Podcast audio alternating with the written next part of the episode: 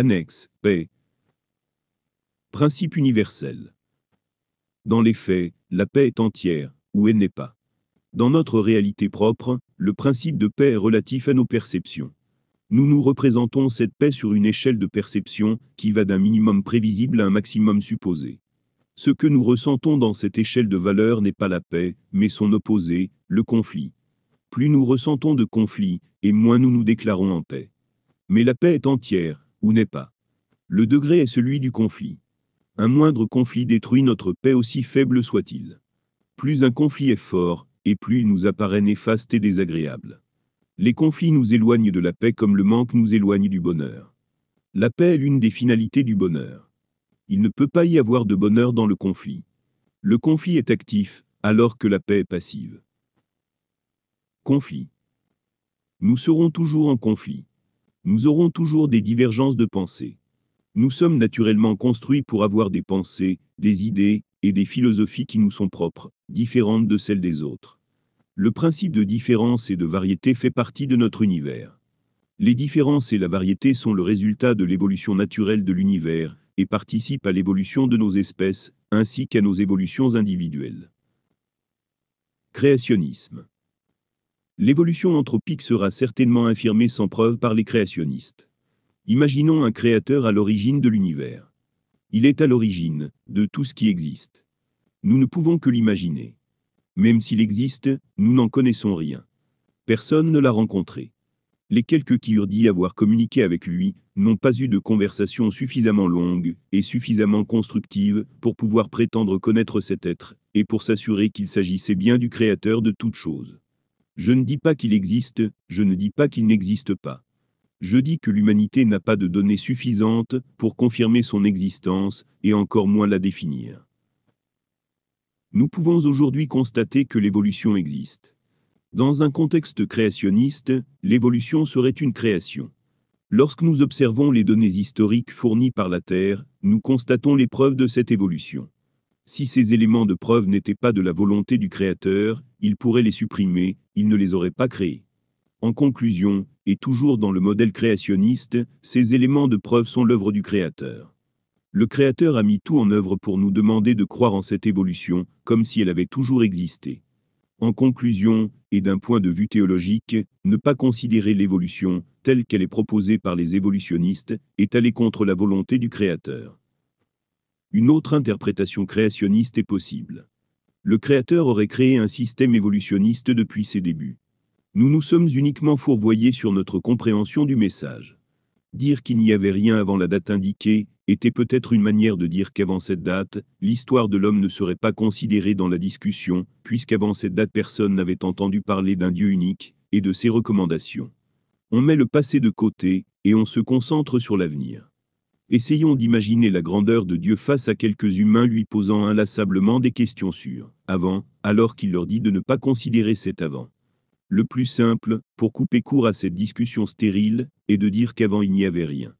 Il nous arrive d'avoir ce même genre de réaction avec nos enfants, ce qui génère chez eux un possible trouble entre réalité factuelle et réalité propre. Que l'évolution et la diversité soient le résultat de l'entropie, ou le résultat de la volonté divine ne change rien et apporte des conflits uniquement à ceux qui en cherchent. L'évolution anthropique existe, c'est un fait, c'est démontré. Toutes nos constatations vont dans ce sens.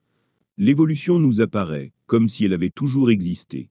Si tel n'est pas le cas, aucune de nos constatations ne peut démontrer le contraire. Tout est fait pour que cette évolution naturelle nous apparaisse comme le résultat d'une entropie naturelle, comme si elle avait toujours existé ainsi, et évolué sur la durée depuis les débuts de l'univers, tel qu'il nous l'est présenté.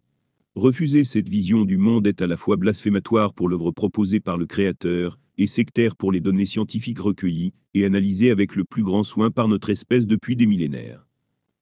Pourquoi créer du conflit là, où n'y en a pas? Entropie. Quoi qu'est-ce Voir l'explication de l'entropie par la chaîne Science Click sur YouTube. L'entropie désigne l'inertie du désordre au sein d'un système sur la durée, au point d'uniformiser l'ensemble du système de manière imprédictible. Si nous avons tous une liberté de penser, et que nous conservons cette liberté de penser, sur la durée, si aucune force entre en opposition, avec notre liberté de penser, alors chaque individu se dirigera vers sa propre philosophie. Même si des éléments intrinsèques à cette philosophie sont identiques à des éléments d'une autre philosophie, la philosophie globale de chaque individu sera différente de celle des autres. Pour parabole, les systèmes solaires sont globalement composés des mêmes éléments, et pourtant, ils sont tous différents. Étonnamment, les systèmes dont l'entropie est poussée à son maximum ressemblent à un système unitaire, tant l'uniformité de la diversité laisse croire à l'unité. Norme. Avec seulement trois individus, si deux d'entre eux ont des philosophies convergentes, elles deviennent la norme. La multiplication des pensées suit les principes anthropiques de notre univers. Avec des millions d'individus et des millions de philosophies différentes, si deux d'entre elles convergent, elles ne peuvent pas être la norme. Désordre et chaos. Pour assurer la paix, doit-on préférer l'entropie d'un chaos philosophique ou l'invariance d'une unité philosophique? Le chaos est un désordre qui ne peut pas être ordonné sans en modifier les éléments constituants. L'unité est une réduction de la multitude à un seul. L'unité est tout aussi chaotique que la multitude. L'unité ne peut pas être ordonnée. Seule la diversité peut l'être. Genèse. Plus il y a d'individus, et plus il existe de philosophies divergentes. Plus il y a d'individus, et plus il existe de philosophies convergentes. La proportion à la convergence semble plus forte que la proportion à la divergence. La croissance de la démographie génère l'apparition de nouvelles philosophies, ainsi que la croissance des précédentes. Les similitudes et notre individualité s'opposent comme attraction et répulsion. Plus il existe d'individus différents, et plus nous pouvons constater l'apparition de nouvelles philosophies. Plus il existe de philosophies différentes, et plus nous sommes attirés par celles similaires à la nôtre. Nous pouvons faire le même constat avec le physique des individus. Si nous prenons trois individus au hasard, il y a de fortes chances qu'ils aient peu de similitudes. Si nous modifions, de manière hasardeuse, un point de leur apparence chaque seconde, le résultat sera le même, ou presque. Les probabilités annoncent que tôt ou tard une similitude apparaîtra, mais elle sera temporaire, tant que les changements perdurent. Maintenant, si nous augmentons le nombre d'individus à un million, les chances de voir apparaître des similitudes augmentent. Un changement régulier fait perdre la similitude acquise pour une autre. Une similitude persiste même après un changement. Le raisonnement peut s'appliquer à n'importe quoi. Le résultat sera le même avec trois objets, face à un million d'objets, tous sélectionnés au hasard. Sur la durée, le nombre croissant d'individus réduit le caractère original et unique des choses. Cela ne signifie pas que les philosophies tendent vers l'uniformité. L'apparition de nouvelles philosophies ajoute de la diversité dans l'entropie. Ces similitudes nous permettent de passer du chaos au désordre. Les similitudes nous permettent d'ordonner ce qui ne l'est pas. Il n'est pas nécessaire de chercher l'unité pour s'ordonner. Chercher l'unité dans l'entropie est une tâche irréaliste et sans fin. Force opposée. L'entropie n'est pas seule. Nous subissons des forces opposées. Pour continuer dans une parabole astrale, les forces en opposition tendent à inverser le principe anthropique. La force gravitationnelle tend à rendre les corps sphériques, uniformes, avec des trajectoires elliptiques récurrentes, en opposition au schéma éparse proposé par l'entropie. Un groupe d'individus se stimulant autour d'une philosophie commune est une force d'attraction, qui s'appliquera aux individus qui passeront proche de ce groupe. La force du groupe tend à ramener les autres individus en son centre, comme un phénomène gravitationnel. Tout individu ayant une inertie propre suffisamment grande sera éventuellement dévié par le groupe, mais continuera sa course sans tomber dans ce puits gravitationnel. Autrement dit, un individu avec une philosophie propre, divergente de celle des groupes pensés, et assez forte, pour résister à l'endoctrinement des groupes de pensée, résistera plus facilement à l'effet d'endoctrinement de ces groupes. Il restera libre de penser par lui-même.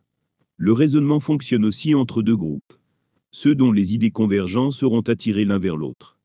Le plus gros absorbe généralement le plus petit, mais il peut arriver que le plus petit soit plus fort, comme si sa pertinence philosophique lui conférait une masse supplémentaire.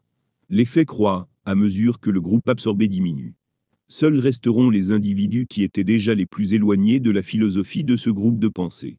Il s'agit souvent du leader, dont la philosophie était d'être leader, plus que de partager une philosophie commune. Il existe une force opposée exotique. Alors qu'elle tendrait à réunir les individus en un groupe, chacun conserve une distance entre les uns et les autres. Il s'agit de la philosophie de ceux qui ne veulent pas faire partie d'un groupe. Ils ne sont ni particulièrement sociaux, ni asociaux. Chez eux, l'effet d'attraction subit toujours un effet égal et opposé. Nations. Les nations sont des ensembles particuliers. Les nations imposent, ou tentent d'imposer des philosophies à tous les individus situés dans leur champ gravitationnel. Aucun individu n'y échappe, puisque tous les individus naissent dans une nation. Pour échapper à la tentative d'endoctrinement imposée par une nation, il faut échapper à son effet gravitationnel, à sa force d'attraction. De nos jours, il est impossible d'échapper à une nation sans tomber dans une autre. Nous sommes inéluctablement soumis à un endoctrinement culturel, intellectuel et émotionnel. Unité. L'unité n'est pas quelque chose de naturel. La nature tend à se diversifier plus qu'à unifier. Dans la nature, la diversité s'unifie en de nouveaux ensembles, ce qui accroît la diversité.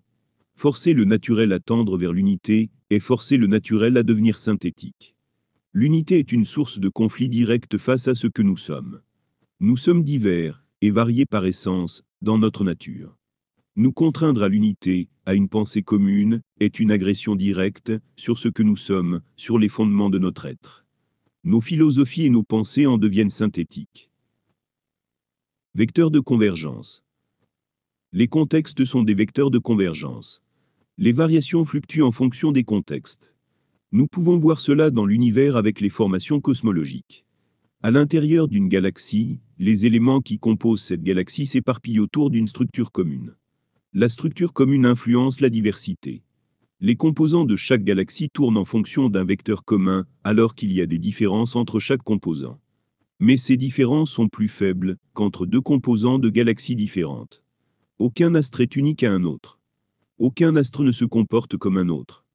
Mais le contexte commun à chacun tend à faire converger ces différences dans un sens commun. Ces convergences varient d'ensemble à l'autre, relativement aux différences de contexte propres à chaque ensemble. L'unité d'ensemble donne une direction globale, dans laquelle chaque détail évolue de manière anthropique. Autrement dit, nos pensées sont conditionnées par l'ensemble commun dans lequel elles sont. Dans notre esprit, puis dans notre famille, puis dans notre nation. Pour simplifier, les lois, les rites et les coutumes sont des conditionnements. Ces conditionnements peuvent être le résultat des manipulations, le choix d'une minorité ou le résultat d'un effet de groupe démocratique. Que ce soit le résultat d'un choix démocratique n'en fait pas un choix meilleur que celui d'une plutocratie dictatoriale. Et inversement. La qualité des choix ne sont pas relatifs au contexte, mais à la qualité de ces choix, même s'il est vrai que le contexte peut jouer un rôle majeur dans la qualité possible des choix. Dans un contexte fermé, sectaire, la qualité des choix est limitée par la sectorisation des pensées. Dans un contexte ouvert, où toutes les pensées sont permises, la qualité des choix est infinie, tant en bien qu'en mal. L'unité tend à faire converger tous nos choix vers un seul, qu'il soit bon ou mauvais. L'entropie tend à nous offrir tous les possibles, les bons autant que les mauvais. Dans un contexte unitaire, un mauvais choix peut difficilement être combattu avec d'autres choix, puisqu'il n'en existe aucun autre. Dans un système anthropique, tous les mauvais choix ont leur opposé dans le champ des possibles. Un juste équilibre permet de limiter les mauvais choix, au profit des bons, tout en conservant un champ des possibles ouvert pour corriger les erreurs, et avancer dans le sens naturel de l'univers. Confrontation. Les différences émergentes de la comparaison des pensées, des idées et des philosophies sont inévitablement poussées à se confronter. Malheureusement, notre grande conscience n'est pas équilibrée avec notre faible intelligence. Nos raisonnements erronés nous poussent à nous confronter entre nous, au lieu de confronter nos idées entre elles. Nous avons pourtant la notion de curiosité et la compétence de recherche pour y parvenir. Il nous manque peut-être la sagesse. Il nous manque de préférer les confrontations pacifiques aux confrontations agressives. Se confronter nous-mêmes, au lieu de confronter nos pensées entre elles, ne permet pas d'avancer, uniquement de stagner. Nous ne pouvons pas avancer sans comparer nos pensées. Supprimer ceux qui pensent différemment nous limite dans nos avancées par manque de pensée comparative. L'interprétation du monde se fait sur des comparaisons. Sans comparaison possible, il n'y a pas d'interprétation. Sans interprétation, nos consciences, nos connaissances et nos philosophies ne peuvent pas évoluer. La paix absolue n'est pas souhaitable, elle serait emmerdante, soporifique, inconsistante. Mais nos confrontations doivent être mesurées, dosées et équilibrées pour aboutir à des résultats bénéfiques. Décimer un peuple ne permet pas de confronter nos philosophies aux siennes. Décimer un peuple ne nous permet pas d'évoluer. La guerre c'est trop, la paix c'est trop peu. On constate que la paix est actuellement obtenue dans une large démographie. Trois personnes entrent rarement en guerre. Plus un groupe croît en nombre d'individus, et moins il est stable. L'instabilité tend à regrouper les similitudes en une norme. Ceux qui font partie de l'ensemble sans faire partie de la norme sont dénigrés par la norme. Le conflit débute. Ceux qui ne font pas partie de la norme sont exclus, et forment de même un nouveau groupe. Chaque groupe a sa propre norme. Les normes se dénigrent entre elles, elles attisent les conflits. Le problème est notre comportement.